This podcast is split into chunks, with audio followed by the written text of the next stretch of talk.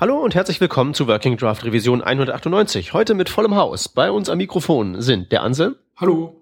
Der Hans. Hallo. Man glaubt es kaum, der Rodney. Moin, moin. Außerdem dazu geschaltet ist Sven Wolfermann. Hi.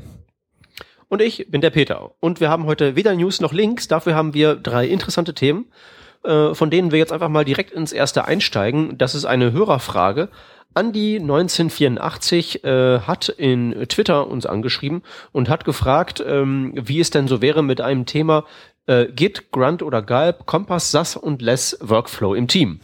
Ähm, da die genannten Technologien mir zwar sehr wohl bekannt sind, ich aber als Erklärer immer nur Einzelkämpfer bin, habe ich überhaupt gar keinen Plan und äh, delegiere einfach mal jetzt dieses Thema so an die ganzen äh, Normalos da. Äh, erzählt mal was. Wie, wie funktioniert das bei euch?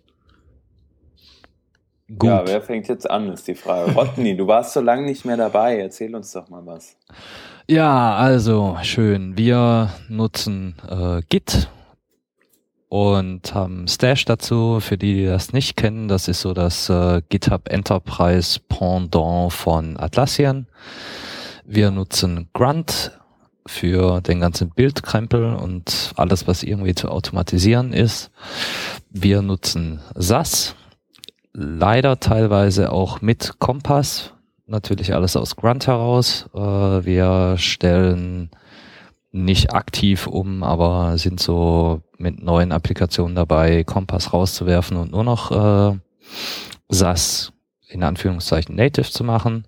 Hintergrund hier ist, dass wir libsas nutzen wollen, was einfach dramatisch schneller ist und diese ganze Ruby entschuldigt, Kinder weghören, Kacke, äh, nicht mehr auf unsere Maschinen muss. Und äh, ja, wir haben ein Team. Manchmal auch einen Workflow. Das nicht immer.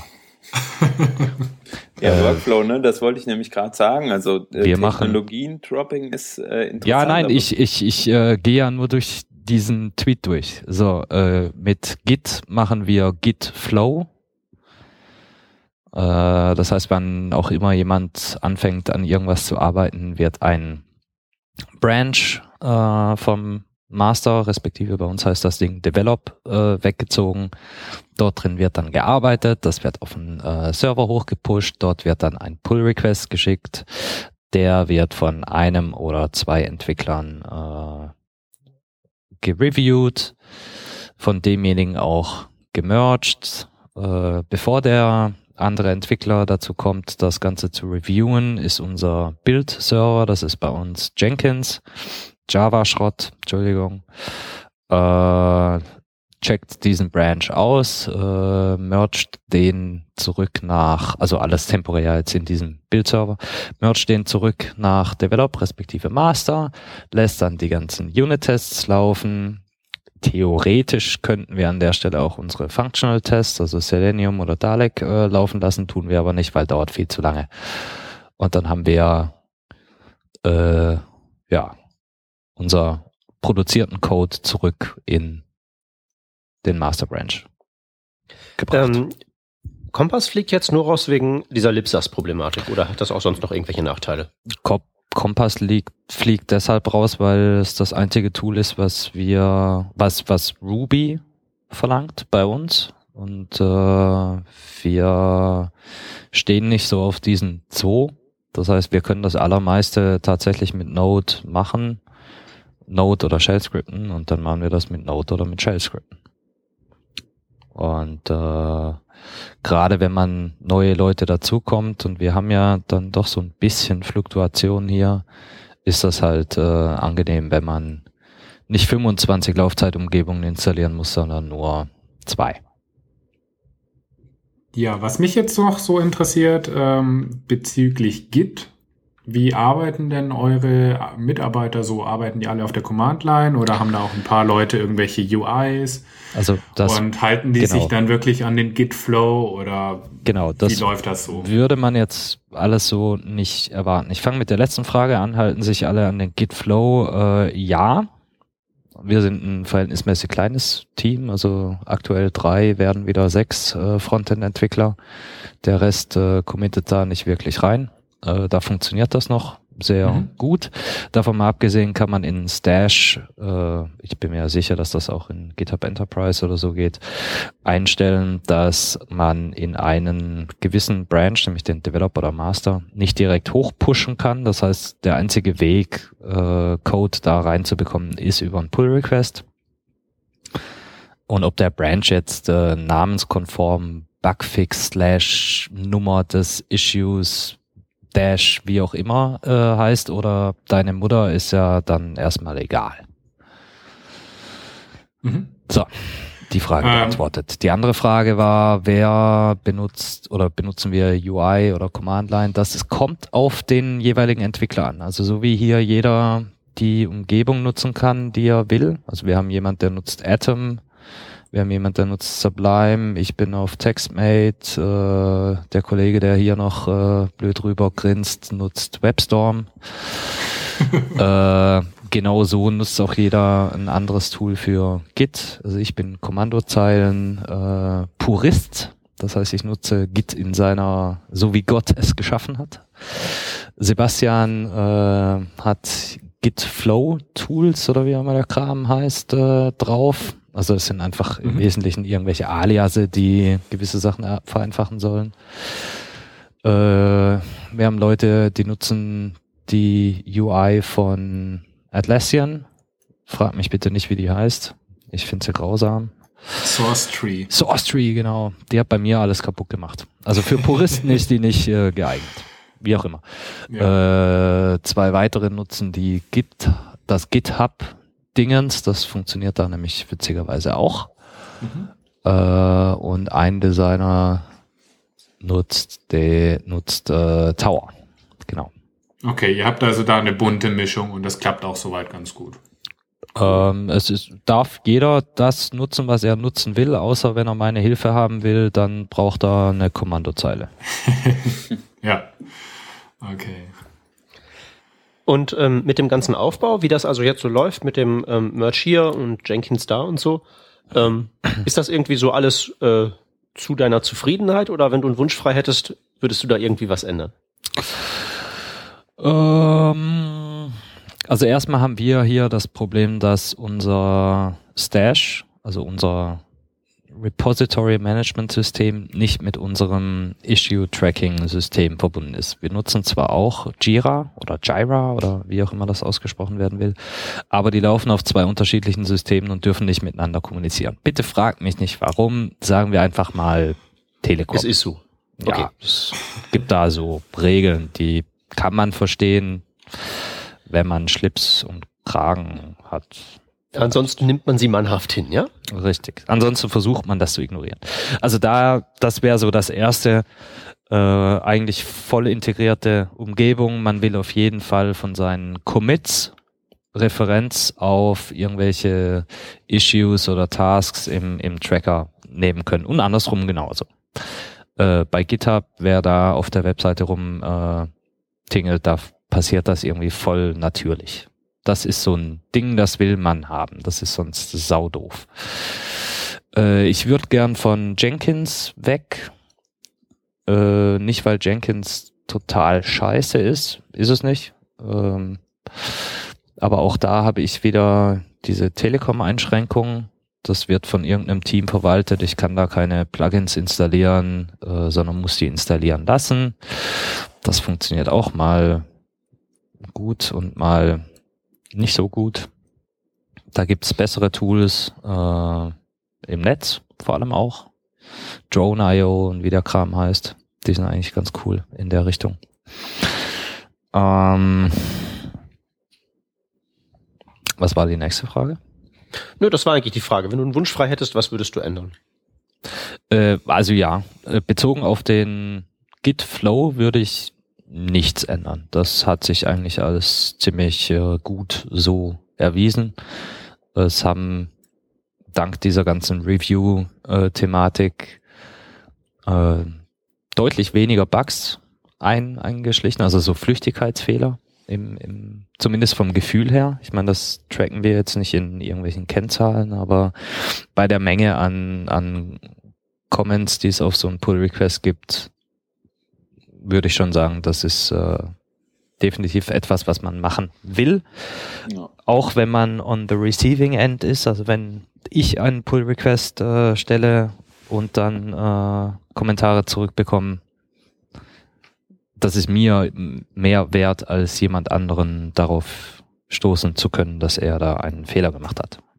Sehe ich genauso wie du. Also wir haben das auch im, im Team eigentlich schon von fast Anfang an ähm, genutzt. Wir hatten Probleme damit, dass wir das nicht ordentlich gemacht haben an manchen Stellen. Wir sind mittlerweile ein relativ in Anführungsstrichen großes Frontend-Team mit äh, neun bis zehn Leuten.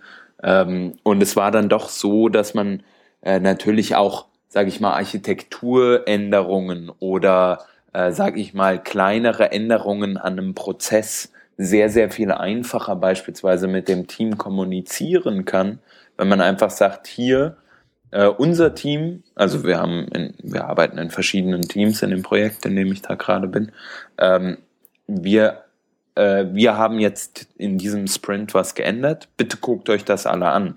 Oder äh, zwei Leute arbeiten an der gleichen, äh, oder zwei Teams arbeiten an der gleichen Komponente, dann kann man auch so Cross-Team-Pull-Requests machen, um dann zu zeigen, entsprechend hier, wir haben was gemacht, ähm, nur dass ihr Bescheid wisst, wenn wir das zurückmergen, kann es eventuell Konflikte geben oder sowas. Das hilft natürlich niemals über das eigentliche Sprechen hinweg, denke ich, aber gerade diese Instanzierung des dieses, dieser Review gibt eine bestimmte Sicherheit, wie du sagst, Rodney, aber es hilft auch natürlich einem Prozess entsprechend ähm, einfacher zu, zu schmieden, so, also zu formen. Also nicht nur das, wenn ich nochmal kurz äh, reingrätschen darf. Es ist nicht nur so, dass ich äh, die Codequalität äh, erhöhe, es ist auch tatsächlich so, dass das äh, für den Reviewer bildend sein kann. Mhm. Denn nicht allzu, äh, also nicht, nicht selten haben wir irgendwie neue Technologien drin, die nicht jeder aus dem FF kann und dann erstmal recherchieren muss, was da überhaupt passieren soll. Äh, und haben dadurch auch so eine natürliche Verbreitung von ja, Wissen möchte ich da jetzt nicht zu sagen, aber ihr ja, wisst doch. schon, was ich meine. Kenntnis dessen, was da eigentlich vorgeht. Kenntnis. Kenntnis ist gut. Ähm, wenn wir nochmal so ein bisschen eingehen, ähm, Bildprozess, also du sagtest ja auf der einen Seite Continuous Integration mit ähm, Jenkins, was mich aber auch nochmal interessiert mit Grunt entsprechend. Ähm, wir nutzen auch Grunt in diesem Projekt. Ähm, ich bin mittlerweile der Meinung, Grunt ist auf jeden Fall ein Tool, äh, mit einer großen Community und mit, äh, sage ich mal, vielen Tools, die mittlerweile auch eine bestimmte Reife erreicht haben, deshalb nicht mehr so einfach kaputt gehen. Ähm, was natürlich in einem größeren Projekt, wenn du mit zehn Leuten dran arbeitest, auch schon äh, eine gewisse Relevanz hat, wenn wir das jetzt vergleichen mit ähm, Galb. Ich habe da jetzt nicht so viele Erfahrungen gemacht. Was ich mit Frag mich, was ich davon halte. Das ist genau, was ich mitbekommen habe, ist auf der einen Seite natürlich die Community ähm, die A nicht so stark ist und B, ähm, wo viel produziert wird, was gar nicht unbedingt meiner Meinung nach so ähm, sustainable ist. Und auf der anderen Seite dann aber auch äh, die, die Art und Weise, wie Grunt arbeitet, äh, gibt es einem, hatte ich das Gefühl, so mit einem, mit einem File irgendwie so, der, der halt die Prozesse einmal definiert und dann sind sie so ähm, irgendwie nicht die richtige Möglichkeit der Konfiguration, aber vielleicht, also um, um sage ich mal, um größere Sachen einfacher zu unterscheiden, aber vielleicht kenne ich mich da einfach auch nicht genügend aus mit dem Tool. Du meintest das, jetzt in Galb, richtig? Äh, in Galb, das letzte, das, das letzte war zu Galb, genau. Ich weiß nicht, was eure Erfahrungen da auch in eurem größeren Team sind, ähm, ob das für euch ähnlich ist oder ob ihr sagt, das ist ganz anders. Ja, also bei uns ist das grundsätzlich mal so, dass wir nicht mit jeder neuen dahergelaufenen Technologie unbedingt spielen müssen, nur weil sie halt gerade dahergelaufen kam. Klar. Äh, Grunt funktioniert für uns. Ich würde nicht sagen, es funktioniert hervorragend, aber jede äh, Technologie hat irgendwo ihre Grenzen. Würde ich heute mit etwas Neuem anfangen, würde ich wahrscheinlich eher äh, Gulp angucken, weil mir das von der äh, Grundidee her deutlich besser gefällt. Liegt aber auch ein bisschen daran, dass ich mich mit Galb bisher nur ganz rudimentär äh, auseinandergesetzt habe. Also bei beim neuen mhm. Dalek setzen wir das beispielsweise ein, aber auch da nur für so Linting und Zeugs äh, und mit Grunt halt deutlich tiefere Erfahrungen habe. Ich kann dir halt sagen, was an Grunt mhm. scheiße ist. Das kann ich bei Galb noch nicht. Deswegen ist vielleicht so ein bisschen ein Bias da, der der sagt, Galb könnte besser sein. Äh, naja, hier also würde ich, aber. Wir können, wir, können, wir können ja einen Deal draus machen. Ich sag, was an Galb nicht so toll ist und du sagst mir, was an Grunt nicht so toll ist. Naja, aber was an Grunt nicht so toll ist, das haben wir irgendwie schon in 25 äh, Episoden verarbeitet. Der letzte Punkt, den ich dazu eigentlich sagen würde, ist, wenn das System schon etabliert ist und äh, an sich keine wirklichen Probleme macht, dann löst doch mal wirkliche Probleme, die auch den Kunden oder den Endnutzer eurer Software äh, tangieren. Ja, ja, da, dann nicke ich gerade ganz, ganz heftig mit dem Kopf. Ich verstehe nämlich diese ganze Hyperei um jetzt noch ein Bildsystem und noch ein Bildsystem und noch ein Bildsystem halt nicht, weil das ist doch nun wirklich eigentlich kein Problem. Äh, erstens scheint es mir nicht so, als könnte man das irgendwie in schön lösen. Das ist immer in, irgendwie ein etwas haariger Teil. Und zweitens muss man da ja nicht irgendwie täglich dran rumschrauben, sondern man richtet es halt eben einmal ein und dann wird halt eben da hin und wieder was nachjustiert. Aber das, da muss doch nicht ständig das Rad neu erfunden werden. Das ist doch gar nicht etwas, wo man die Zeit so reinpumpen sollte. Ich verstehe ja, diese ganze Hyperei da nicht. Es ist trotzdem natürlich äh, ein grundlegendes grundlegendes Tool für ein Projekt, was ich äh, live stelle, also als Webseite. Ja, aber du, du merkst es doch nicht. Es ist, wenn es einmal da ist, klar, aber irgendjemand muss damit arbeiten und äh, derjenige sollte damit natürlich. Ja, aber das, was du damit arbeiten musst, ist doch in aller Regel bloß, dass du das Skript morgens startest, damit es halt eben deinen Folder überwacht. Ähm, das ja. ist doch die User Experience überwiegend. Das kommt halt drauf an, was also man so als Projekt ich, baut. Ähm, ich, wenn ich vielleicht kurz äh, mal so erzählen darf, was ich aus beiden Projekten mitgenommen habe. Ich arbeite nämlich gerade in einem Galb-Projekt und habe vorher eigentlich fast ausschließlich und sehr viel mit Grunt gearbeitet. Und was mir auf jeden Fall aufgefallen ist, ja, es ist ein bisschen schneller im Vergleich zu Grunt und Lipsas, wenn man jetzt Galb und Lipsas, äh, Lipsas nimmt, aber es ist jetzt noch nicht irgendwie, nicht mal auf meinem alten MacBook Air signifikant merkbar. Ähm, es ist eine ganz andere Herangehensweise, wie ich meine Grunt-File oder eben dann die Galb-File schreibe. Also da ist das bei Galb einfach mit diesem Piping und ähnlichem einfach, ja, total anders als bei Grunt ein Task aufgesetzt wird. Und ähm, was mir definitiv auch aufgefallen ist, es gibt deutlich weniger und viel instabilere Plugins für Galb. Also das habe ich durchaus gemerkt, dass diese Plugins, die es dort gibt, die sind meistens von einem Grunt-Plugin abgezweigt, umgebaut worden, werden entweder nicht maintained, kaum getestet oder sind überhaupt nicht vorhanden. Das sind natürlich irgendwie, hm, ja, wenn du sagst, das ist so deine Erfahrung damit, dann ist das ja schon eher Kacke für große Teams so. Hm, kommt drauf ich an. Das also allgemein für Kacken behalten, weil ich meine, das, das, das, ich, ich habe das Gefühl, dass die da wirklich auf der falschen Abstraktionsebene unterwegs sind, auch mit ihrer Idee, Pipe halt alles von einer Funktion in die nächste und dann ist das alles so aus kleinen Stücken zusammengesetzt und so und dann ist alles ganz schön und wunderbar, rein funktional. Also, aber wir wissen doch alle aus Erfahrung, dass das halt nur bis zu einem gewissen Grad gut geht. Ja, deswegen würde ich genau auch sagen, für kleine Projekte, also wo ich jetzt ein paar Tools einsetze, sagen wir mal SAS, äh, Minifying für JavaScript und CSS und vielleicht noch irgendwie zwei, drei andere Tools, ist das alles cool, dann ist das auch schnell einzurichten, funktioniert und alles super.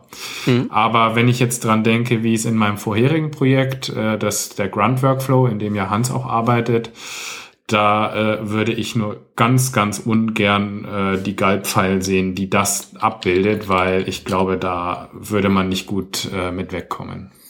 Ja, vor allen Dingen, du machst die Datei auf. Ich habe jetzt gerade mal meine Galb-File. Ich schreibe ja regelmäßig mein Präsentationsframework neu. Diesmal mit Galb. Äh, der erste Bildschirm, also die ersten, äh, ja, es sind fast 30 Zeilen, sind alles nur require, require, require, require, require, weil natürlich jede einzelne Funktion seine eigene Funktion und sein eigenes Modul sein muss. Und dann sind da trotzdem noch irgendwelche Bugs drin und das geht nicht richtig und das wird nicht supported und alles. Also das Galb ist halt meiner Erfahrung nach auch wirklich, das liest sich auf dem Papier sehr viel besser, als es in der Realität ist. Ich wünschte, ich wäre das los und könnte mit Grunt weitermachen, aber jetzt habe ich das halt eben. Man kann ja auch einfach zurückbauen in so einer Größe von Projekt, oder? Das ist natürlich richtig. Andererseits, was ich auch gesagt habe, ist ja, jetzt wo das Ding steht, es ist zwar ultra hässlich und ich will das alles mir gar nicht angucken, aber ich muss es halt meistens auch nicht angucken, weil es ist halt alles eingerichtet. Das kompiliert die Skripts, das kompiliert die Styles, das fügt zusammen und macht am Ende den, ähm, die Tests. Meine User Experience ist halt, dass ich einmal einfach, einfach morgens eintippe Galb und dann läuft der Laden. Genau, also ich denke, sobald es einmal läuft, ist das auch äh, das kleinste Problem und es ist eher so eine Maintainability-Sache, was ja bei kleineren Projekten eben eigentlich kein Problem ist meistens. Ja. Gut, bleibt nur noch eine abschließende Meinung zu, ähm, zu ja, so Sachen wie jetzt beispielsweise äh, Kompass zu formen. Rodney, du sagtest da eben so, nee, ist nicht so deins. Warum? Äh, wir haben, das ist so ein, so ein Ding aus alten Zeiten, äh, als wir noch so nicht Image Maps, wie hießen die Dinger? Äh, Bilder, Sprites, genau, als wir noch so Sprites gebaut haben und so schwach sind. Da war Kompass recht geil. Insofern ist, dass du dem einfach gesagt hast, da ist das Verzeichnis, äh, lad die Bilder da rein, mach den ganzen Krempel für mich und ich habe dann da meine Klassen, die ich nutzen kann. Das war irgendwie angenehm. Das machen wir aber heute alles gar nicht mehr. Also die ganzen Funktionen, die äh, Kompass zur Verfügung stellt, werden von uns schlichtweg nicht eingesetzt. Mhm. Und dafür ist es dann halt einfach nur zu langsam. Ja, ja gerade wenn ihr umsteigen wollt, wie du ja auch sagtest, ähm, auf Lipsas, dann also Sebastian ist jetzt hier schon wieder drei Schritte weiter. Der äh, prüft gerade, inwieweit wir unsere Icon-Fonts loswerden, so dass wir äh, mit SVG direkt arbeiten können. Mhm. Also ich weiß nicht, da hilft mir halt dieses äh, Kompass-Dings gar nichts mehr. Sven, du hast ja auch schon öfter mal in größeren Projekten gearbeitet, auch so ähm, ja, so, so Sachen, wo jetzt, ähm, wo man vielleicht nicht nur für, sage ich mal, eine Million Nutzer arbeitet, sondern halt viel mehr. Ähm, mhm. Und auch in einem echt großen Team. Ähm, wie war das da bei euch? So, so Toolchain-mäßig, hat das Sinn gemacht, sowas zu verwenden? Oder, oder wie seid ihr da vorgegangen? Ja, also das äh, gerade das Thema, äh, was Rodney auch schon angesprochen hatte, also mit, mit, also jetzt in einem äh, größeren Projekt mit, mit Stash dort zu arbeiten und auch mit, mit den Reviews, äh, das macht sicherlich definitiv Sinn, halt ab einer gewissen Größe und ab einem Code und den, ja, was da hinten rauskommen muss. Ne? Ähm, was ich allerdings festgestellt hatte, und deswegen wollte ich auch nochmal eine Frage zurückspielen, ähm, bei uns lagen dann halt ab und zu mal so äh, ähm, Pull-Requests ziemlich lang rum. Ja? Und so, dass die halt dann, naja, sagen wir mal, die QA nicht schaffen konnte, das zu testen. Und bis es dann irgendwann mal getestet und hätte gemerged werden können, zurück in den Master Branch oder was auch immer, ähm, ist dann schon einiges aufgelaufen, dass es dann nicht mehr so einfach zu mergen war. Genau, also das ist ähm, vielleicht zu, dein, zu deiner Aussage ganz kurz. Also ich, ähm, was soll ich jetzt eigentlich sagen? Zack. Ach so, ja, genau. Wir hatten das auch öfter mal, dass bei uns die äh, Sachen einfach nicht bearbeitet wurden oder so. Aber da, dadurch, dass wir gesagt haben, ähm, wir legen die Verantwortung jedes Pull-Requests einfach in die Hand desjenigen, der ihn auch erstellt, ähm, war es für uns dann so, dass die Leute dann einfach auf andere Leute zugegangen sind und gesagt haben, hier, ich bräuchte bitte eine Review für den Pull Request. Natürlich kann es auch mal vorkommen, ähm, dass man dann trotzdem, sage ich mal, zwei Stunden keine Review bekommt. Ähm, aber bei uns ist es eigentlich nicht so, dass wenn man direkt auf die Leute zugegangen ist, dass wir dann äh, Probleme hatten, das auch gereviewt zu bekommen. Natürlich braucht es immer eine gewisse Zeit, so Sachen zu reviewen, vor allem wenn du es ordentlich machen willst und das kann auch dazu führen, dass man das natürlich mal schleifen lässt. Aber ich denke, was ganz wichtig ist, ist die eigene Initiative auf Leute zuzugehen und zu sagen, hier, Digga, ich bräuchte jetzt mal ein bisschen Unterstützung von dir. Und was wir da halt haben ähm, in den Teams, ist, wir sind, wir haben eigentlich immer mindestens zwei Entwickler vom Frontend und Backend am Start. So dass die sich immer gegenseitig kontrollieren können. Also bei uns ist das eigentlich auch kein Problem hier in dem Telekom-Projekt, insofern, als dass es zum guten Ton gehört, einen Pull-Request in akzeptabler Zeit zu bearbeiten. Wenn du willst, dass auch deine Pull-Requests in akzeptabler Zeit bearbeitet werden, wie du mir, so ich dir. Äh, nichtsdestotrotz also ich habe mehr Angst vor, vor den Leuten, die sagen, ich klicke da jetzt mal auf Approve und Merge, ohne mir das wirklich angeguckt zu haben, weil ich vertraue dir ja. Ne? Du, du hast ja eh mehr Ahnung als ich, komm, da, was soll ich dir schon sagen? Da habe ich deutlich mehr Angst vor, als äh, irgendwie mal vier Stunden warten zu müssen. Das ist ja auch eine völlig blödsinnige Argumentation, weil ja, natürlich, das, das war ja jetzt auch übertrieben. Ja, aber, aber es gibt, es gibt schon, es Leute, schon die, Leute, die sowas sagen, ja.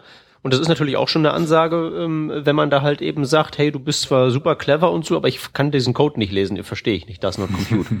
Zum Beispiel. Ja. Das, das ist was, was anderes. Also da muss man, muss man sein Team auch ein bisschen ranführen. Auch hier bin ich wieder in der glücklichen Lage, dass das gar nicht so wirklich notwendig war. Aber das ist so die zwischenmenschliche äh, Seite bei Teamarbeit. Ja, man muss halt mit den Leuten auch irgendwie sprechen und so eine gewisse Basis etablieren. Ja, also äh, hört man mich wieder? Ja. Ja, ah, ja äh, ist wie gesagt halt ein, ein großes Projekt gewesen, äh, wo wirklich, ähm, ja, ich sag mal, die ganzen Entwickler drin waren. Also ich schätze mal 200, 300 Entwickler. Also komplett Frontend, Backend, alles Mögliche die in, in, in dieses System quasi ähm, ja, gepult haben, gepusht haben. Und da war es halt, wie gesagt, an einigen Stellen so, dass die QA, äh, ja, diese Woche muss aber die Android-App getestet werden und die haben keine Zeit gehabt für die Apps, dann bleibt halt was liegen und zack, und dann, ja, geht das mal ganz schnell und dann ist es halt ein bisschen ärgerlich, wenn dann größere Sachen dann irgendwie nicht gemerged werden können. Und darunter leidet dann natürlich halt der, der komplette Workflow, wenn du dann äh, Dinger dann wieder zurückgespielt bekommst, die vor zwei Wochen gelaufen sind halt. Ne? Und das ist natürlich mhm. dann schlecht, ja. Das war ein bisschen unglücklich. So also grundsätzlich der Ansatz da. halt ähm, mit den ganzen äh, Git, Stash und so weiter, den Reviews, äh, wunderbar, aber wenn es dann halt länger liegen bleibt, dann gerät in Stocken, glaube ich.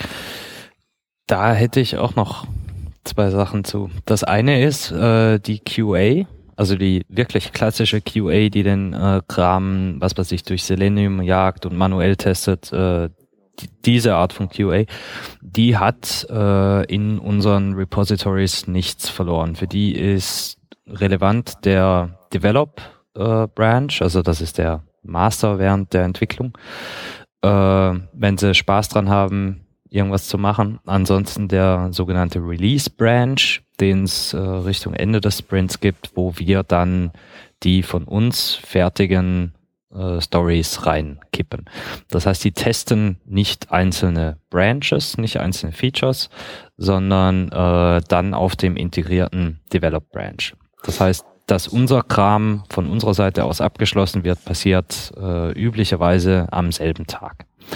Punkt eins. Punkt zwei ist unser QA überlastet, haben wir zu viel gemacht.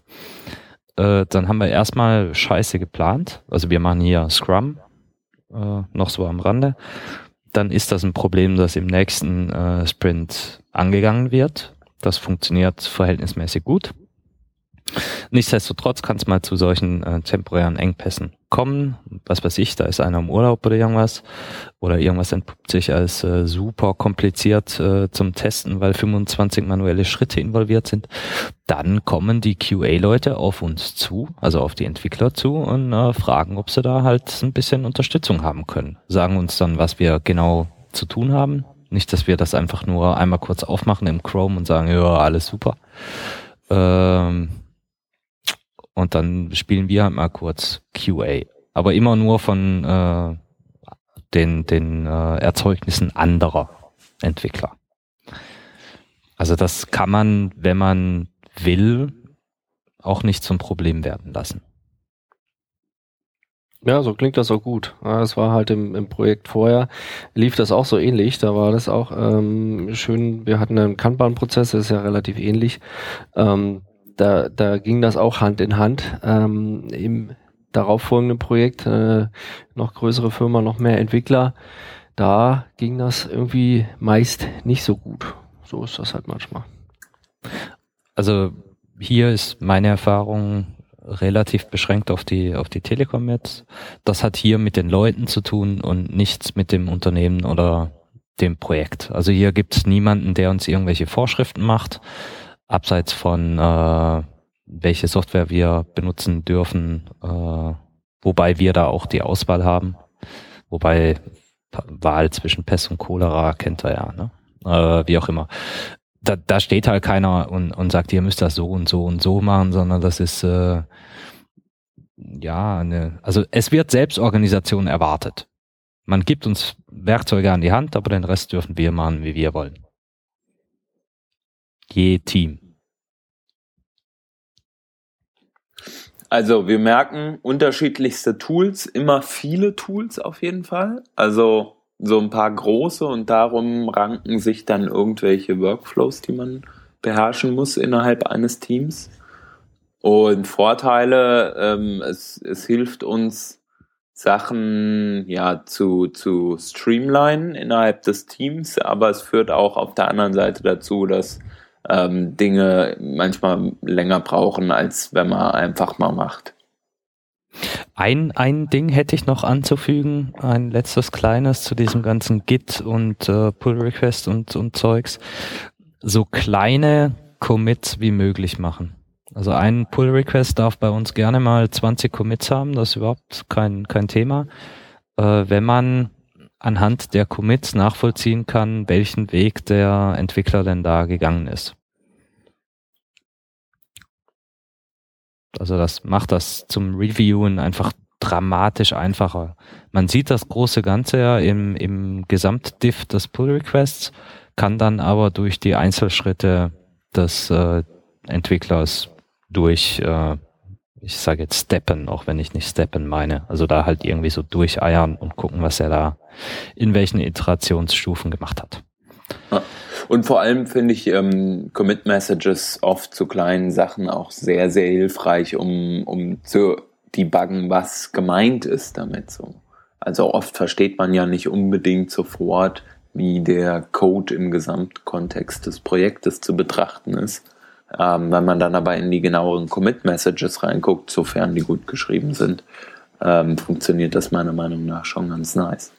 Hm, sind sie in aller Regel nicht. Ah, okay. Sollten sie aber natürlich.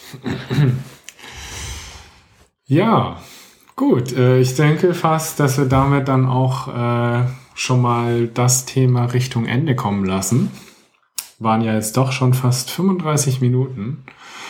Und äh, wir haben ja noch ein paar andere Themen auf unserer Liste für heute.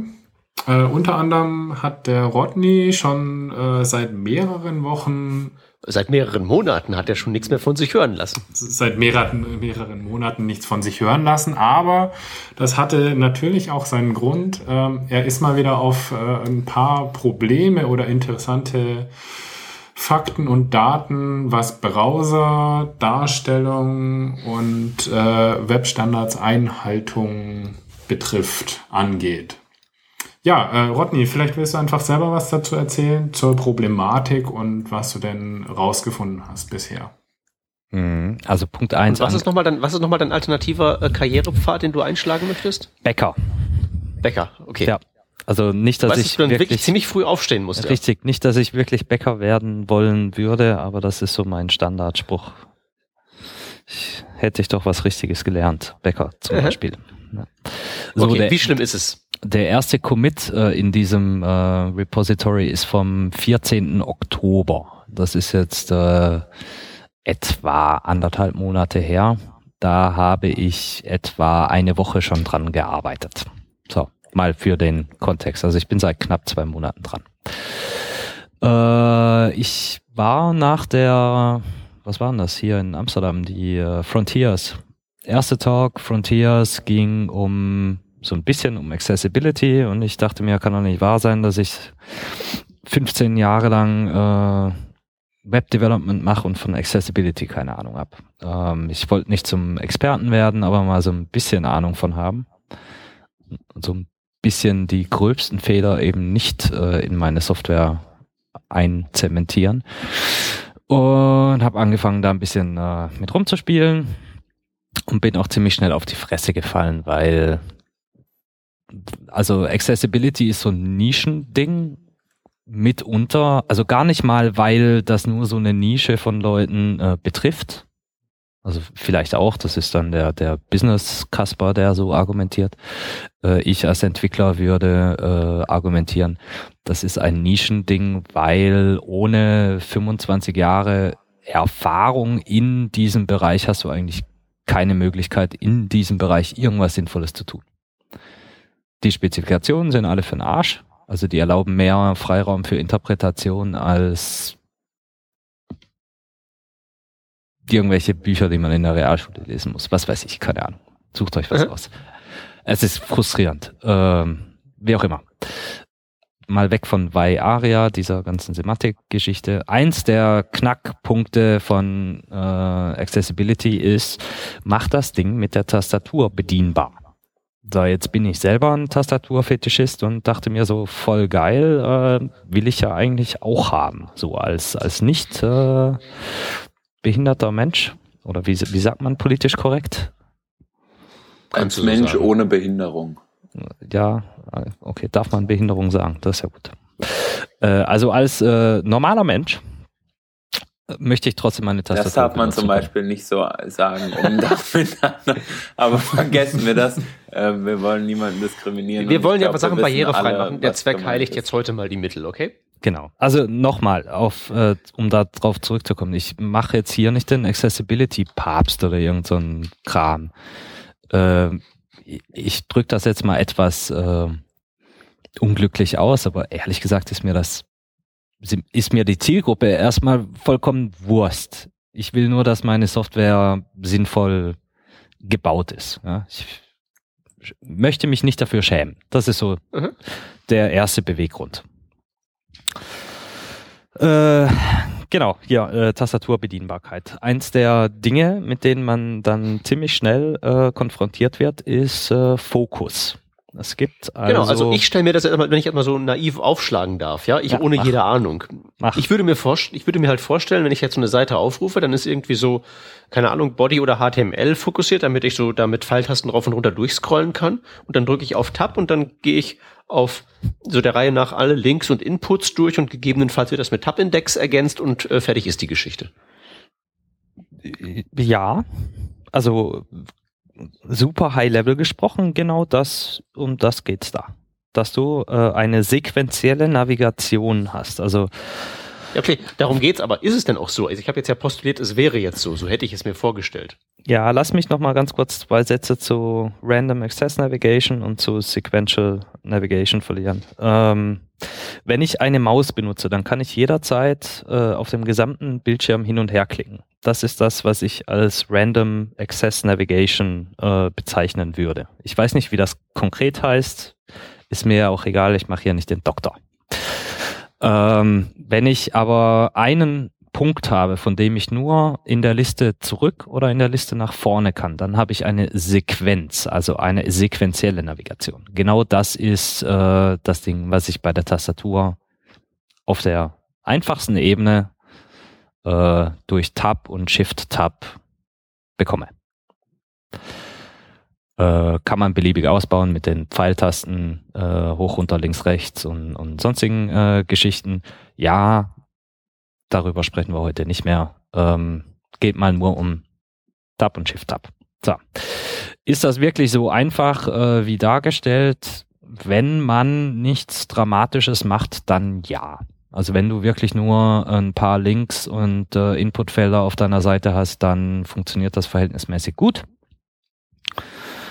Ähm, wenn du aber zum Beispiel Einfluss drauf nehmen möchtest, wie deine Seite scrollt, du aber äh, so Overflow Auto oder Overflow Hidden ähm, Elemente hast, die du selbst irgendwie rumtransformierst, rum, rum positionierst, dann äh, kommst du schon ans erste Problem, nämlich sobald ein Element Fokus bekommt, stellt der Browser auch sicher, dass das Element in den sichtbaren Bereich gerückt wird. Ähm, Scroll into View wäre eine JavaScript-Funktion, eine neuere, die man, oder eine DOM-Methode, die man dafür nutzen könnte. Natürlich ist das nicht die Methode, die äh, vom Browser intern benutzt wird. Das wäre ja auch viel zu einfach. So, dieses äh, in den Viewport scrollen äh, lässt sich auch nicht verhindern.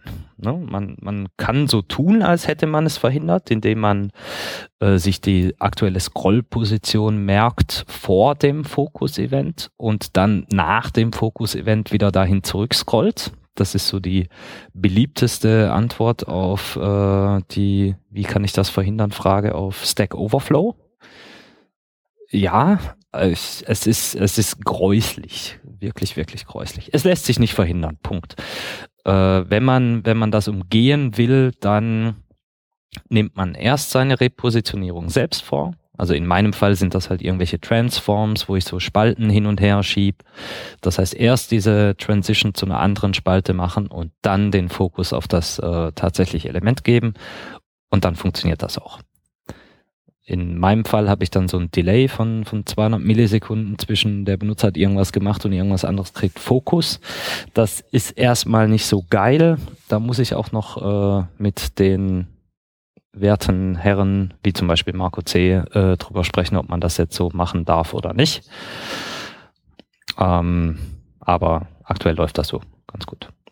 Ähm, wieso, was genau ist das Problem? Naja, wenn ich direkt den Fokus geben würde auf etwas, was noch außerhalb des sichtbaren Bereichs ist, weil ich das in einem Overflow Hidden ähm, Container weggeschoben habe, mhm. dann würde der Browser diesen Container so scrollen, dass das Input-Element oder was auch immer ich jetzt fokussiere, im sichtbaren Bereich ist. Ja. Und das kann äh, gar nicht mal so nett sein weil der Browser da meinen View-State ändert, ohne dass ich äh, das mitkriege. Ach so, okay, verstehe. Also bei mir hat das tatsächlich schon äh, die Applikation zerschossen. Hm, klar. Weshalb die Applikation aktuell auch ohne Fokus-Handling äh, läuft, weil ich es noch nicht repariert habe. War ja auch noch am Untersuchen, wie das so funktioniert. Ja, ja, klar. Genau, das ist das, was ich so die letzten vier Tage untersucht habe. Dieses Scroll-Zeug. Das ist auch gar nicht mal so geil. Ähm, ist es denn so, dass das im Prinzip so laut Papier das korrekte Verhalten ist? Äh, und ehrlich? zweite Frage, ist das das wünschenswerte Verhalten? Also der Menge an Fragen nach zu urteilen, wie man das verhindern kann, ist das nicht unbedingt das gewünschte Verhalten. Also zumindest nicht immer. Hm. Ähm, dass der Browser das macht, ist sicher nicht doof. In, in einigen Fällen, vor allem in Dokumenten, ne, also Webseiten, äh, ist das wahrscheinlich auch überhaupt kein Problem, dass da irgendwo hingescrollt wird. In Applikationen auf der anderen Seite, wo ich also mit unterschiedlichen äh, Panels, Panes äh, zu tun habe, die ja noch irgendwie einen Scroll-State haben oder Offscreen-Navigation oder ihr könnt euch da selber was ausdenken. Da geht mhm. es beliebig kompliziert zu. Da will man das auf jeden Fall verhindern und selbst lösen. Kann man aber aktuell nicht. Und das mit dem Scrollen ist dann auch so, der eine scrollt äh, das, das Element, wo rein fokussiert wird, an den Anfang des Scroll-Containers, der andere ans Ende. Der Chrome war sich nicht sicher und hat sich für die Mitte entschieden. Und das ist wahrscheinlich so ein Punkt, wo irgendwie so vernünftige Spezifikationen schon helfen würden, oder? Ja, also das ist aktuell gar nicht spezifiziert. Ich habe zumindest dazu nichts gesehen, nichts in der Aber also es ist, es ist aber spezifiziert, dass es ins, in View scrollen muss, aber es ist halt so typisch Oldschool-Spezifikationsteil, nicht gesagt wie.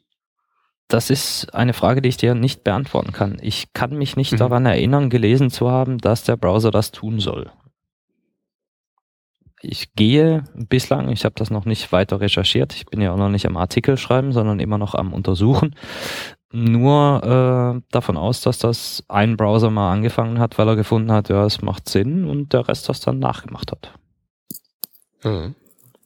Aber das könnte jetzt auch gelogen sein. Ich weiß es nicht mit absoluter Sicherheit. Ich werde das nochmal recherchieren, bevor ich den Artikel schreibe. Falls du den schreibst, falls du dazu kommst, bevor du. Ich habe Ja, ein paar Tage. Urlaub um Weihnachten. Ja, so, wie gesagt, das war so das, was ich äh, die letzten Tage gemacht habe. Davor habe ich äh, andere Sachen untersucht, wie zum Beispiel, was überhaupt fokussierbar ist. Ne, Peter hat gerade schon gesagt, also man kann so Formelemente äh, fokussieren, so Inputs und so. Ähm, Links kann man fokussieren, äh, irgendwelche Elemente, die mit dem Tab-Index-Attribut ausgestattet sind. Ähm, an der Stelle sei übrigens noch angemerkt, in, in Safari auf dem Mac kann man Links nur dann antaben, also mit der Tastatur Tab und Shift Tab, wenn man äh, diese Option in den Einstellungen aktiviert. Warum es diese Option gibt, ist mir schleierhaft, aber äh, nicht wundern, wenn da was nicht funktioniert, da gibt es eine Einstellung für. So, äh, abseits davon kann man aber auch ganz viel andere Sachen äh, antaben oder fokussieren.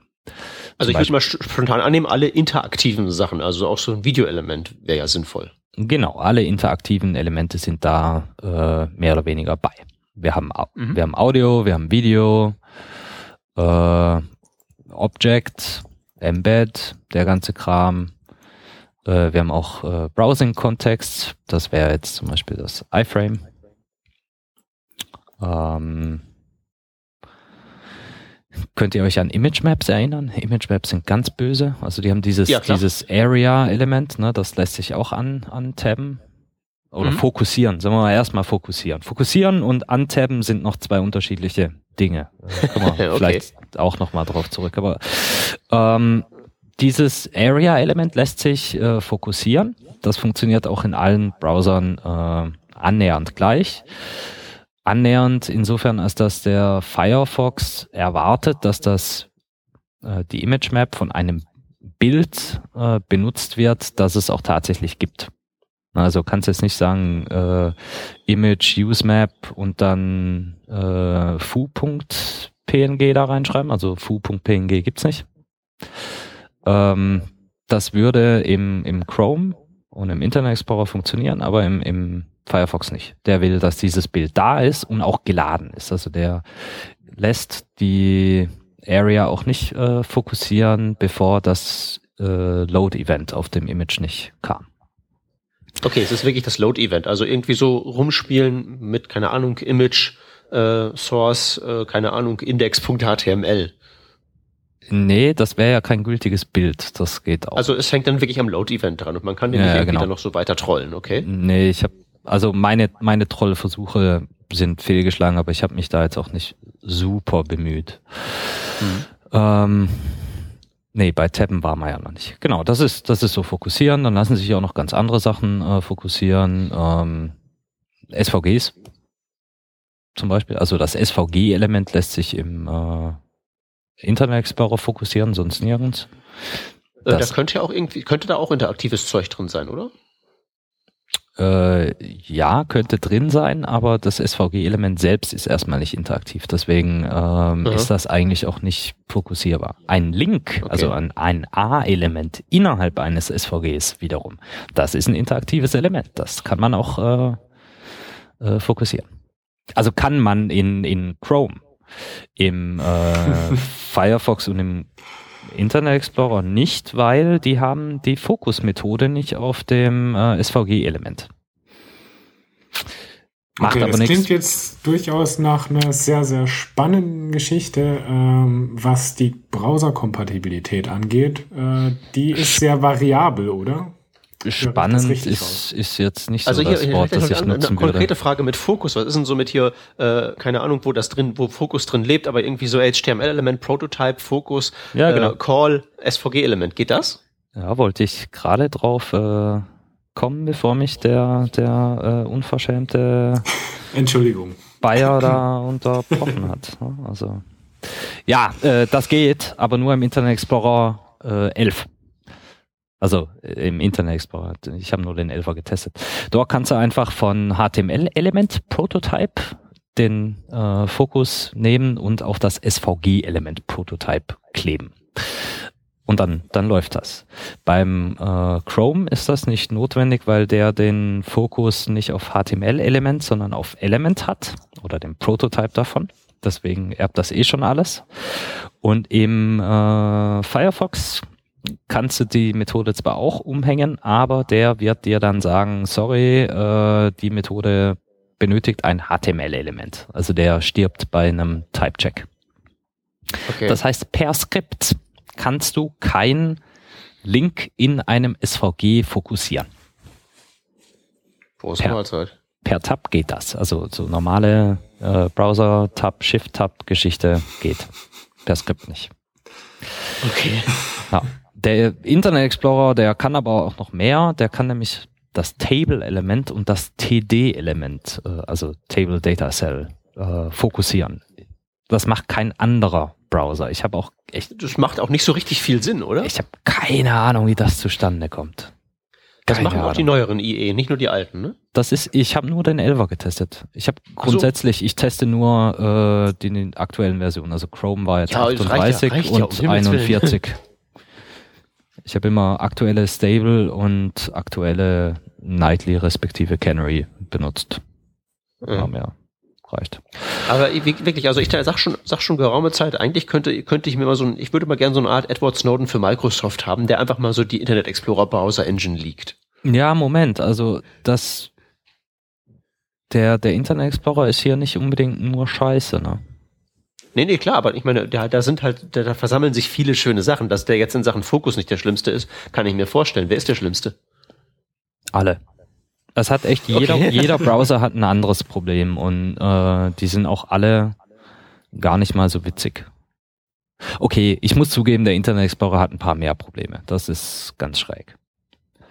Äh, so, ein, so ein SVG als Object eingebunden kannst du übrigens nicht äh, anfokussieren per Skript. Du kannst auch wieder hintappen, aber per Skript geht das nicht. Irgendwie ist das komisch. Mhm. Okay. Irgendwie. Ach, weiß ich auch nicht. Ja, genau, das ist das, was äh, fokussierbar ist. Wollen wir noch den Unterschied zu Tabbable?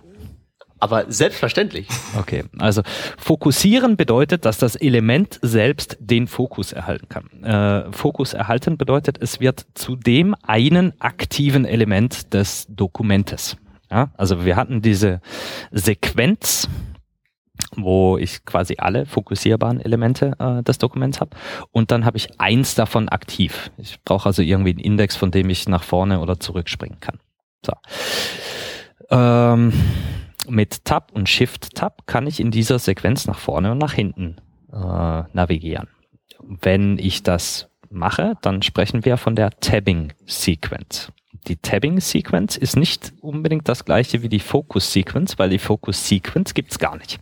Das ist keine Sequenz, sondern eine Menge von Elementen. Die ist nicht zwingend äh, definiert abseits von der Reihenfolge im DOM.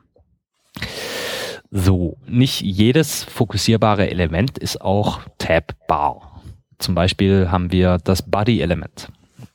Das HTML-Body-Element ist fokussierbar. Das ist das Element, das äh, den Default-Fokus hat aber du kannst da keinen Fokus drauf setzen. Wenn ein Input-Element Fokus hat. also darf ich sagst, kurz fragen? Ja.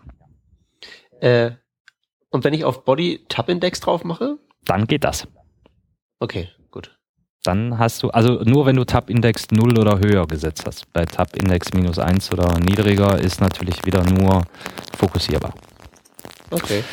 Rodney, ich fürchte, gerade geht dein Mikrofon kaputt, weil äh, Apple sein USB-Zeug nicht im Griff hat.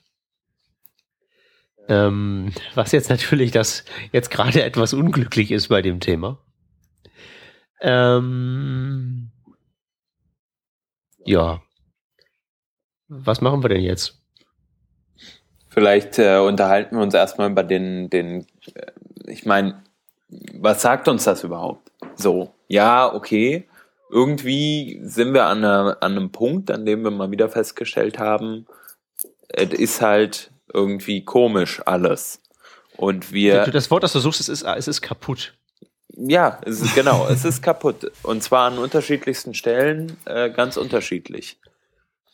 Ähm, die Frage ist, äh, was, was sollen wir, also was fangen wir damit an irgendwie? Also wo, wo was, setzt man an? Genau, wo, setzt man eigentlich an? Ist eigentlich der Weg, äh, Libraries zu verwenden, die genau das alles schon können, ähm, eigentlich der Weg, sage ich mal? Ja, das kriegst du ja, du kriegst ja schlecht hin. Du knarzt noch, Rodney, tut mir leid. Ähm, also das Ding ist, ähm, was ich halt einfach mal so ähm, jetzt so aus so äh, global politischer Sicht das mal machen würde, weil ich glaube, mit Libraries wird das ein bisschen schwierig, weil wenn es der Browser nicht kann, dann kann er es halt nicht.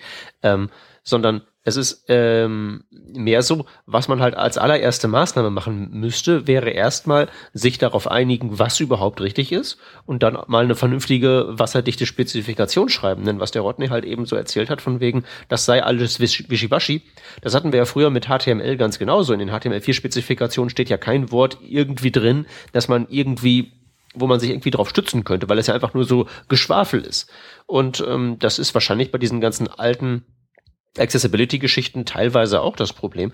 Und wenn man denn mal irgendwo was hat, wo genau drin steht, das muss sich, wenn jemand auf die Taste drückt und diese Situation anliegt, dann muss halt eben jenes passieren, dann kann man ja zumindest mal die Browserstelle ans Kreuz nageln und denen sagen, hier an konkret der Stelle hast du es verbockt. Das macht der Rodney ja mit seiner ganzen Bug- und Issue-Sammlung sicherlich auch. Nur an vielen Stellen hat er wahrscheinlich einfach auch das Problem, dass da nicht festgelegt ist, was überhaupt richtig ist. Und da machen es halt nur eben verschiedene Browser auf unterschiedliche Art und Weise falsch. Ping Pong. Du klingst wieder gut. Ist meine Diagnose ungefähr korrekt? Deine Diagnose ist spot on, natürlich. Äh, Danke. Also ich habe auch angefangen, eine Bibliothek zu schreiben, um dieser ganzen Misere Herr zu werden, äh, damit ich das äh, für meine Applikation nutzen kann. Ähm, Hintergrund hier ist, jQuery und jQuery UI haben auch eine gewisse Unterstützung für Focusable und Tabbable. Die ist Mist also nicht Mist, aber die kennt halt diese ganzen Edge Cases nicht und gibt dir deshalb eine komplett andere äh, Tabbing-Sequence zurück, als der Browser das natürlich machen würde. In Hans, also Hans hat ja dieses äh, Modal Dialog, CSS Modal gebaut. Das muss ja, weil es modal ist, diesen äh, Fokus auch innerhalb des äh, Modal Dialogs halten. Ja, damit es das tun kann, muss es sich erstmal auf Tab und Shift-Tab äh, hängen, um dann zu gucken, äh, was ist überhaupt fokussierbar und dann den Fokus, wenn es aus dem Dialog äh, rausspringen würde, wieder auf das jeweils erste respektive letzte Element äh, umleiten. So, dieses Umleiten kannst du aber halt nur dann machen, wenn du auch weißt, was das erste oder letzte Element ist. Und das wiederum kannst du nur dann zuverlässig äh, wissen, wenn du weißt, was alles tabbar ist. Äh, ohne Hans jetzt zu nahe treten zu wollen, aber das CSS-Model macht das auch falsch. Äh, macht was aber nichts, weil das macht bisher jeder falsch. Hm. Was wir, genau, oder was, was ich da mache, ist eigentlich nur, ich sag mal, ich nehme an, folgende Sachen sind anklickbar. Genau. Ähm, so haben das. Die mal eben durch. Genau. Du, du, also du kannst an der Stelle aufhören, weil genau so macht das jeder andere auch, jede andere ja. Bibliothek auch. Äh, deswegen ist das ist jetzt auch nicht verwerflich und du musst dich rechtfertigen oder irgendwas. Ich hatte nur für mich den Anspruch äh, oder einen anderen Anspruch. Ich wollte etwas äh, Funktionierendes haben. Ich habe ein Problem gesehen und mich darin verrannt. Deswegen diese Bibliothek und diese ganzen Tabellen äh, hier erstellt, um dann damit natürlich auch wieder zu den Spezifikationsleuten äh, zu laufen und zu sagen, hey Leute, also guck mal, das sei spezifiziert, respektive nicht spezifiziert und so sieht die reale Welt aus. Können wir da mal irgendwie was äh, machen? Und um das äh, von, also diese, diese, dieser Zeitraum zwischen, ich habe da rumgemeckert und äh, da kommt tatsächlich eine Spezifikation und eine Implementation, Implementierung hinterher, habe ich äh, angefangen, meine Ergebnisse in ein, eine JavaScript-Bibliothek zu gießen, damit das äh, eben nicht jeder machen muss. Und nur um rauszufinden, was eigentlich alles tabbar ist, unten den einen oder anderen Bug auszugleichen, sind wir übrigens schon bei drei Kilobyte JavaScript. es ist zum Kotzen. Das, das wirst du doch den Performance-Nazis nicht verkauft bekommen. Ja, das ist mir an der Stelle auch egal. Es, also, ja. Ich meine, das ist ja auch, ist auch eine prima Metrik, um zu zeigen, wie groß das Problem ist und mal ein bisschen Druck zu machen. Ja, ja also. Äh, wo wir bei Tab Tabbing sind, ne? noch zwei, äh, zwei lustige Sachen. Dann hören wir mal auf mit Hm. dieser ganzen Fokusgeschichte. So, ähm, Punkt eins. Du kannst den Internet Explorer in den Wahnsinn treiben, wenn du zwei Object Elements nacheinander hast. Aus Also so quasi so, zwei- wenn so naiv gedacht, so ich bin, bette zwei Flash-Videos ein, was ja total ähm, un, unwahrscheinlicher Fall ist, dass das jemand machen will. Genau, also so zwei Flash oder von mir aus auch zwei SVGs nacheinander äh, und du tappst dich da durch und dann hängt sich der Internet Explorer insofern auf, als dass er, wenn er das zweite Objekt erreicht hat, er dann nur noch durch den Browser Chrome tappt. Also Adressleiste, Tab, Name, äh, Buttons, Adressleiste, Tab, Name, Buttons. Äh, bis er bis, bis der Benutzer irgendwann merkt, hm, das wird so nichts mehr. Lösen kann man das, indem man zwischen die zwei Object-Elemente ein anderes tabbares Element, wie zum Beispiel ein Input oder ein Div mit Tab-Index 0 oder sowas setzt. Dann, dann ist das alles okay. Der Internet Explorer hängt sich auch auf, wenn das letzte tabbare Element ein Object ist. Wo ich das jetzt gerade so sage, habe ich mir bisher auch noch gar nicht die Frage gestellt, ob das auch passiert, wenn es das erste ist. Müsste ich gleich mal testen. Ich mache mir eine Notiz. So, das ist mal so so ein Fun Fact zum, zum Internet Explorer. Das andere Ding ist äh, die Image Maps. Die sind so genau gar nicht spezifiziert. Wann, lieber Peter, wann würdest du denn erwarten, dass äh, ein, ein Bild mit einer Image Map und zwei Links via Image Map äh, den Fokus bekommt? Äh, Das ist eine Fangfrage. Na, ich würde Es halt gibt eben erwarten, es gibt- dass ich es das- gibt keine dass- falsche dass ich das- Antwort. Danke. Ich würde halt erwarten, dass sich das verhält wie jedes äh, andere so äh, fokussierbare Element halt auch und äh, Also du hast, du hast von mir aus in ein, ein Input und danach kommt das Bild mit dem mit der Image Map. Also vom DOM her gesprochen, hast du deine Genau. deine Map, ne? Dann kommt Ja. ein Input, dann kommt dieses Bild, was die Map benutzt. ja. Du bist jetzt äh, noch außerhalb des Elements, also noch vor der Map. Du drückst Ja. Tab, wo kommst du hin? Na, natürlich zum Input. Das wäre der Fall im Firefox und im Internet Explorer. Aha, okay. Der- und die anderen gehen direkt in die Map. Die anderen, also Blink, Chrome und äh, WebKit, gehen direkt in die Map. Die tabben also das nach DOM-Order an der Stelle. Firefox und Internet Explorer sagen, nö, das ist ja kein natürliches Element, das wird nicht gerendert oder irgendwas. Äh, da muss schon, muss ich schon aufs Bild warten.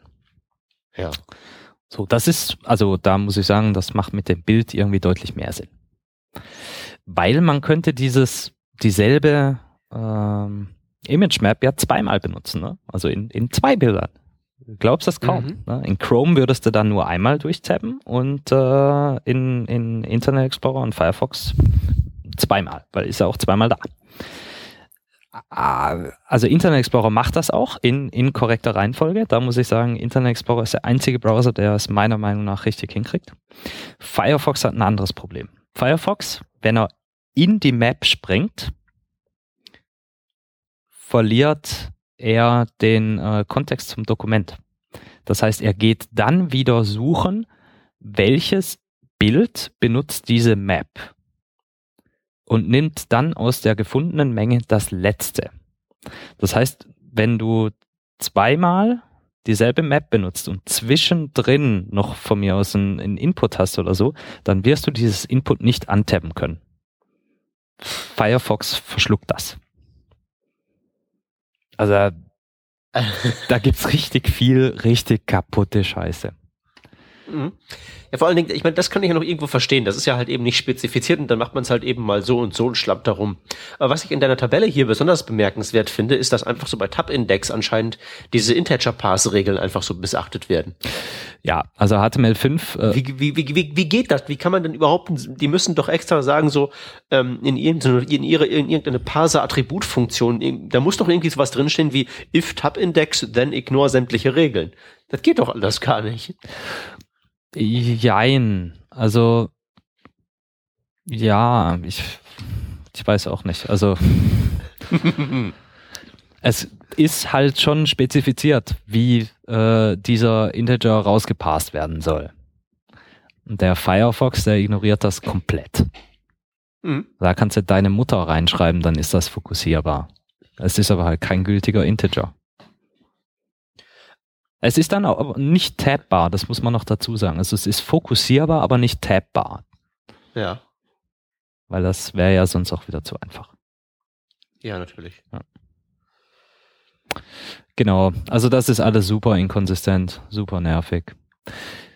Äh, für SVG, also da hört der Spaß übrigens auch noch nicht auf in Chrome, wenn du einem SVG-Element, egal welchem Element innerhalb eines SVGs, einen Focus Event Listener gibst, dann wird das Element fokussierbar.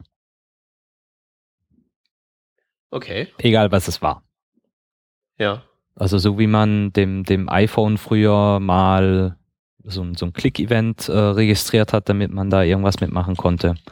Genauso. Juli, also alles Kacke, alles doof, aber der Rodney hat die Lösung.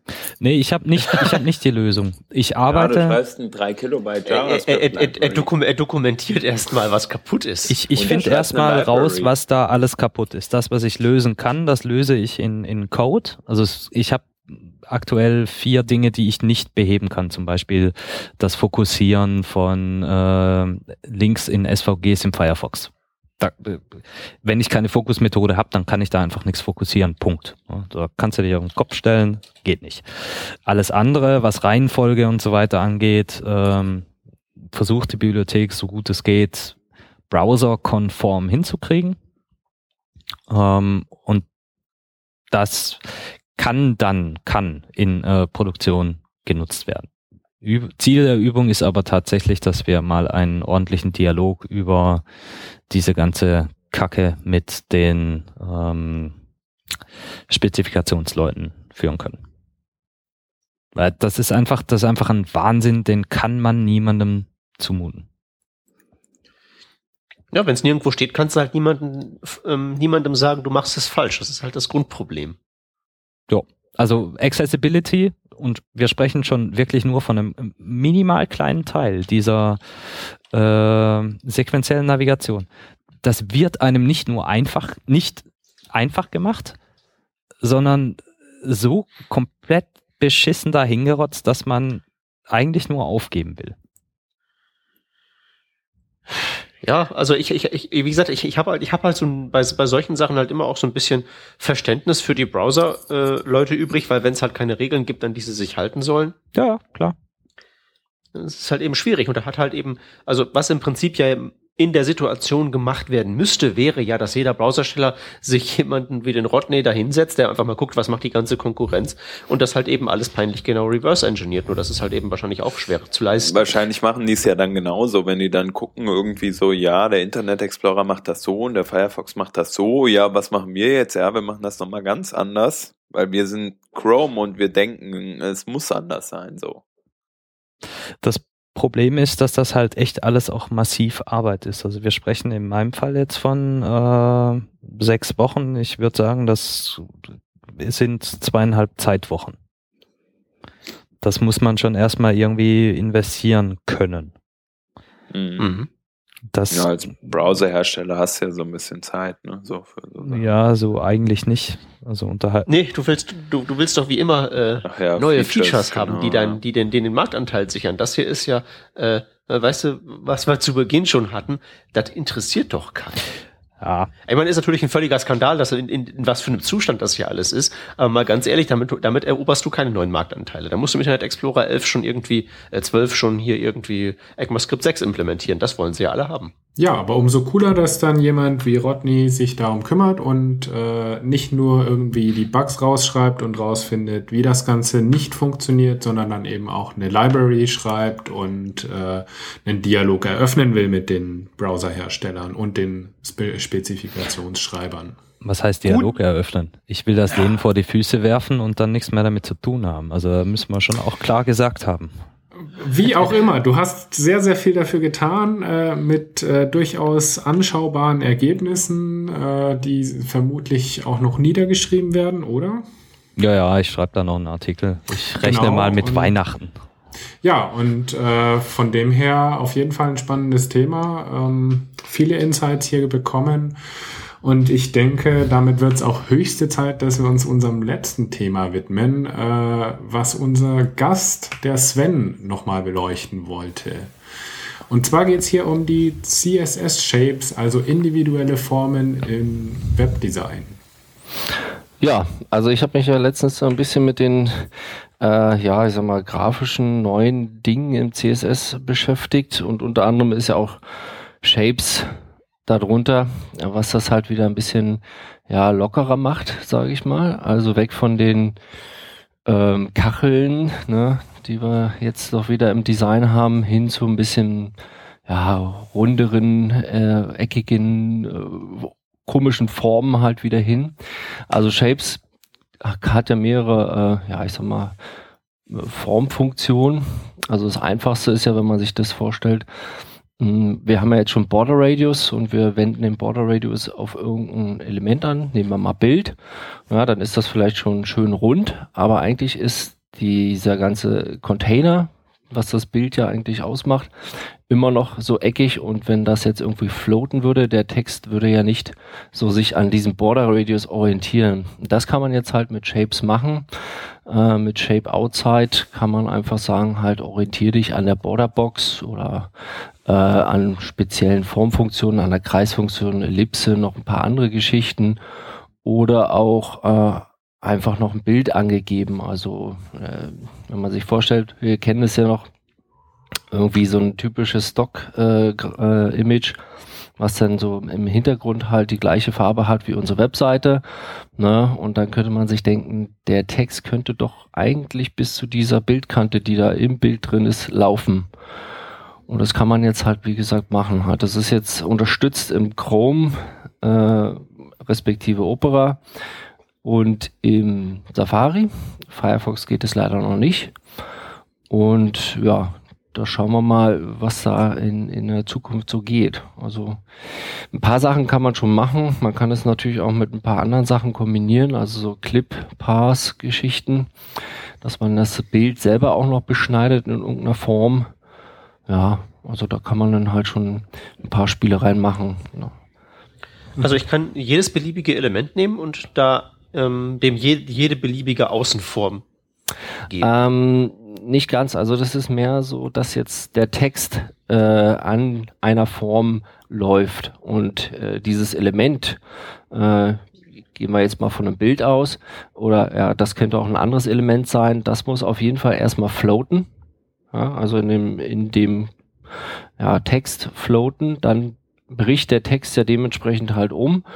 Und wenn ich dem Element halt eine Form gebe, also so eine Shape-Funktion, dann würde der Text halt an dieser Form langlaufen. Ja, genau. Und wenn ich jetzt zwei ähm, Bilder nebeneinander hätte, lasse sie beide nach links floaten und die zwei Formen haben, die so ineinander rutschen könnten, würden die das nicht tun. Das geht nur mit Text. Äh, Habe ich noch nicht ganz nachvollziehen können. Das Bild ein, also das eine Ding kriegt, eine, ist, hat, kriegt eine Dreiecksform mit Spitze oben, das andere kriegt eine Dreiecksform mit Spitze unten und die würden, wenn man sie übereinander legen würde, genau ineinander passen. Gute Frage. Ja, Habe ich noch gar nicht so weit ausprobiert, ja. Ähm, theoretisch soll halt, äh, wenn du jetzt zwei Bilder floaten lassen würdest, die würden sich so halb überlagern, dann sollte der Text auch daran weiterlaufen. Also das soll schon gehen. Aber ich meine jetzt, ob diese, ob diese ähm, Bilder auch aneinander vorbeilaufen, wenn sie entsprechende Formen haben. Also sich äh, übereinander Nee, ich glaube nicht. Also ich glaube, das ähm, ist hauptsächlich, ähm, dass der Text sich dementsprechend orientiert. Ich glaube nicht, dass, dass jetzt ein Bild sich dementsprechend in den Freiraum schieben würde. Ich glaub, glaube, das geht nicht. Ja. Ähm, du hattest jetzt gerade von Shape Outside gesprochen. Gibt es denn dann auch sowas wie Shape Inside? Ähm, gibt's theoretisch, ja, also angedacht äh, war das Ganze, also das hat hier äh, federführend Adobe äh, ins Web gebracht, ne, weil das kennen ja die Leute irgendwie aus diesen äh, Print-Satzprogrammen und ähm, da sollte es auch möglich sein, dass man halt jetzt ein äh, Container mit Text halt dementsprechend äh, die eigene Hülle ähm, formt. Ne? Und das ist leider noch nicht implementiert. Das ist erstmal zurückgestellt, weil da gibt's ähm, Probleme halt. Ja, man, da sind so ganz andere äh, Geschichten, die da zu beachten sind, sowas wie Position Absolute, äh, Flexbox, das dann halt noch ein bisschen äh, ja, wahrscheinlich schwieriger in die Browser zu implementieren halt. Also grundsätzlich soll das schon irgendwann mal gehen mit Shape Insight, aber es gibt's jetzt nicht. Also es gibt so ein paar Tutorials oder, oder Codepens, die so ein, so ein Workaround zeigen mit zwei transparenten äh, Bildern. Ähm, das finde ich allerdings auch nicht so spannend. Ähm, weiß ich nicht. Das ist, glaube ich, nicht der, der Sinn, dass jetzt, äh, wenn man es unbedingt machen will, halt da mit, mit noch mehr Code drauf zu werfen. Ne? Das, ähm, Ah, das wird noch ein bisschen dauern, denke ich mal, ja, dass halt äh, in allen Browsern halt dementsprechend funktioniert soll, aber irgendwann kommen, ja. Cool. Ja. Auf Twitter habe ich gelesen, ähm, der Gerrit von Aken hat das irgendwie ähm, nicht ganz so positiv aufgenommen.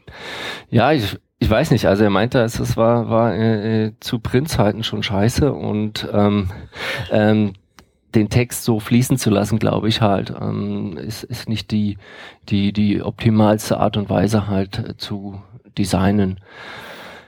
Ja, also letztlich ist es ja eh, man, man muss es schauen, wie, wie, wo passt es rein, in, in welche Website passt es, halt wann äh, macht das Sinn. Ich, ich denke mal so, so ein bisschen umfließen an einem Border Radius oder so, das, das geht meistens noch, das ist, äh, glaube ich, ganz okay, halt wenn es ähm, ja, Formeln mit, mit mehreren Knotenpunkten sind, dann muss man schauen, passt das zu meinem Design oder macht das alles nur noch viel komplizierter und so. Oder? Also das ist halt sicherlich, man muss schauen, wo es passt und äh, dann ist es sicherlich auch eine, eine, eine nette Auflockerung halt. Und ja, also muss jeder selber wissen. Ja, ich denke, es ist halt wie immer, man muss es mit Maß einsetzen ja. und ähm, wenn man subtil einsetzt als Designhilfe ähm, und das einfach zum Layout auch passt, dann macht das durchaus Sinn. Also ich kann mir da durchaus einige Anwendungsbeispiele vorstellen, wo das passen würde und gut aussehen würde. Ja, ich habe im Blogbeitrag einige Beispiele mal ähm, zusammengestellt in so einer Collection, also unterschiedlichste Beispiele, also auch so eine so eine Karte. Ähm, ja, wie gesagt, äh, kann man machen, ist mal ganz nett, mal ein anderes äh, Design, eine andere Ausrichtung. Äh, ne, passt halt nicht zu jedem, zu jedem Text oder zu jeder, weiß ich nicht, zu dem, zu jeder Webseite halt. Sicherlich immer, wenn man jetzt von diesen ähm, ja, die, diese Storytelling-Geschichten äh, spricht, äh, dann passt es vielleicht noch eher, als wenn es jetzt irgendwie halt auf einer News-Seite mit mehreren News-Teasern oder so, muss man immer schauen. Ja. Hast du irgendwie mal geguckt, wie sich sowas performance-technisch auswirkt? So von wegen Scrollen und Repaints? Und ja, sowas? also vom Gefühl her, gut, jetzt wie gesagt, ich bin auch an, an meinem neuen Mac, ähm, ist es unkritisch. Also ich würde sagen, das geht. Allerdings, wie gesagt, sind es auch halt kleine Beispiele. Ich habe das natürlich jetzt noch nicht an einer, einer großen äh, Seite mit, mit viel, viel mehr Inhalten halt getestet. Ähm, haben sicherlich schon andere äh, sich mit beschäftigt, die vielleicht auch schon darüber Erkenntnisse haben, aber ich habe da auch noch nichts drüber gelesen, dass das jetzt wirklich halt sehr schlimm ist. Und äh, da es ja in Chrome geht, sollte die Performance in Ordnung sein, weil da, die haben ja schon ganz andere Sachen ausgebaut wegen der Performance, also von daher.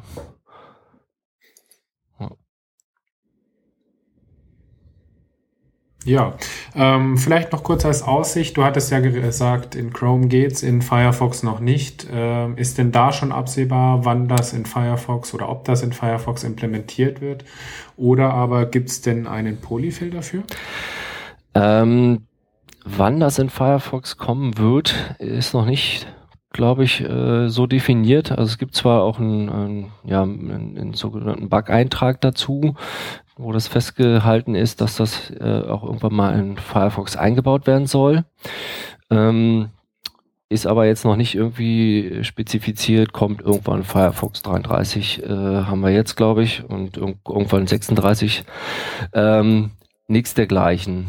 Polyf Polyfill äh, gibt es, also ähm, beim Polyfill wäre ich allerdings auch so ein bisschen vorsichtig. Also der ähm, generiert einen Haufen Div-Container halt mit den unterschiedlichen Längen halt, je nach Shape sozusagen.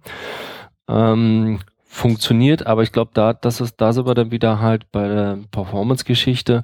Also das fand ich halt äh, nicht so optimal.